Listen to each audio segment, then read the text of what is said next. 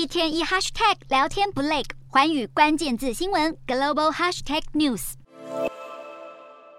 首尔交通公社劳资谈判破裂，工会宣布在三十号开始进行时隔六年的大罢工。根据工会声明，交通公社无视协商，自行决定在二零二六年前缩编百分之十，预估裁减一千五百多位人力。这次罢工的主要诉求就是要合理的人力结构以及薪资调整。南韩才刚刚度过卡车司机罢工潮，总统尹锡悦二十九号才重话批评，还祭出了强制开工令，但显然对其他工会没什么贺阻力。接下来的地铁罢工，首尔一到八号线列车的运行率预计降到只剩平时的五到七成。市府为了降低罢工对民众日常的影响，也将紧急调派人力因应，尽力让上班时段的列车正常通行。不过雪上加霜的是，负责首尔地铁一三四号线部分区段营运的韩国铁道公社，还有南韩铁路工会，都先后宣布要在十二月二号开始罢工。不止交通混乱，恐怕升级，还预料会冲击到全国的货柜和水泥铁路运输。